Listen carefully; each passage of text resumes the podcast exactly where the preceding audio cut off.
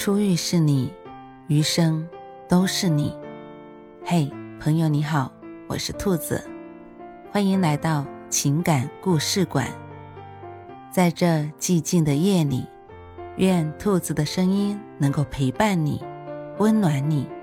兔子与你在一起。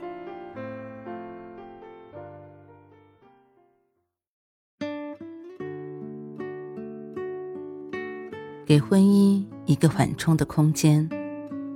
浪漫的生活理念、完美的生活情态和功利的生活目标，总是以十全十美的标准去要求对方、衡量对方，结果两个人互不相容，一再失望，直到不得不分道扬镳。其实，婚姻生活也像铺地板一样，需要留一点缝，给婚姻一个缓冲的空间。使他不会因受到挤压而变形。昨天上午得到好友梅子离婚的确切消息时，我并未感到惊讶。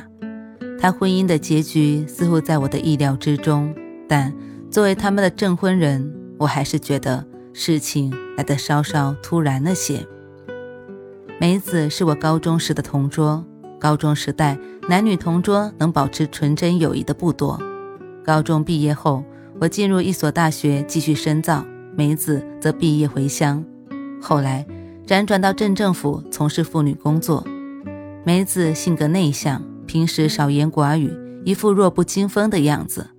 无论何时何地，她总是追求着一种理想的浪漫，以至于毕业多年了，还有人喊她高中时的绰号“李妹妹”。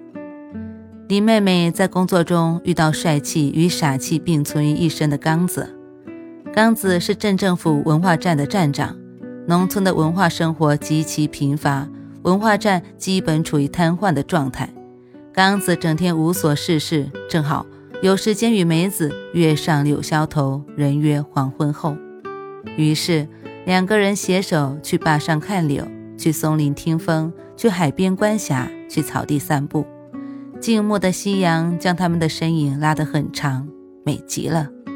这正是梅子心中所谓的氛围。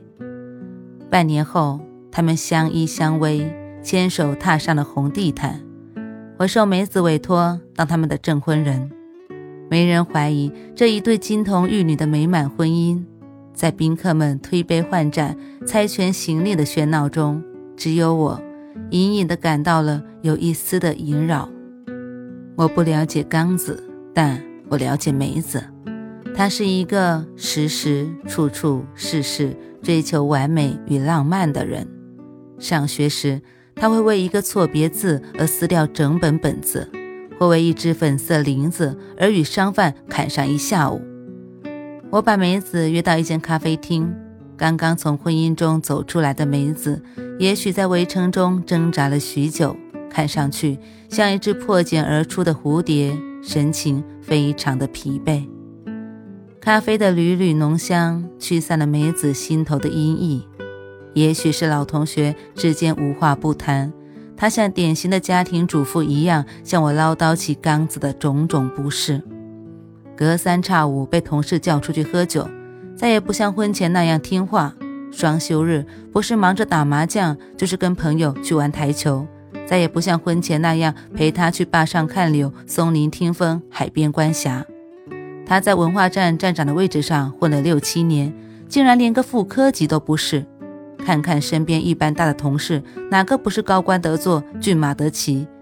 本来挺帅气的人，却莫名其妙地蓄起胡子、凸起肚子，显得邋里邋遢、臃肿不堪，完全没了婚前的样子。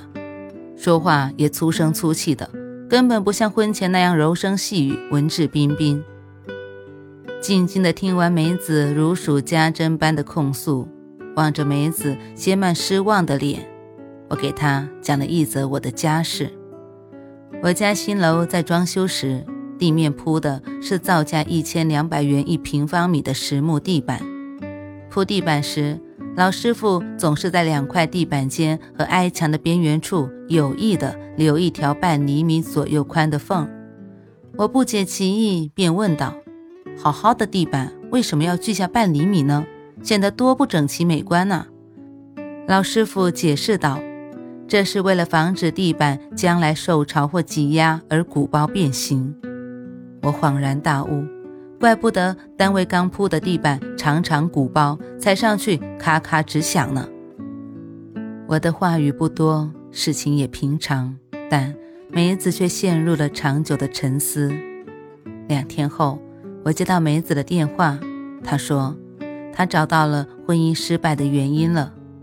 浪漫的生活理念、完美的生活情态和功利的生活目标，残害了她的婚姻。她总是以十全十美的标准去要求他、衡量他，结果使两个人。互不相容，一再失望，直到不得不分道扬镳。看来婚姻生活也像铺地板一样，需要留一条缝，给婚姻一个缓冲的空间，使它不会因受到挤压而变形。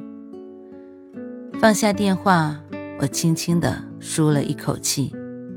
尽管梅子的这番领悟来得晚了些，但毕竟还是找到了一种。婚姻保鲜的秘籍，亡羊补牢，有未晚也。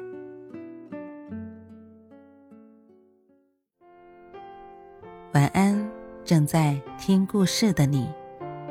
如果你还是睡不着，可以来直播间和兔子聊聊天，也许兔子能哄你入眠呢。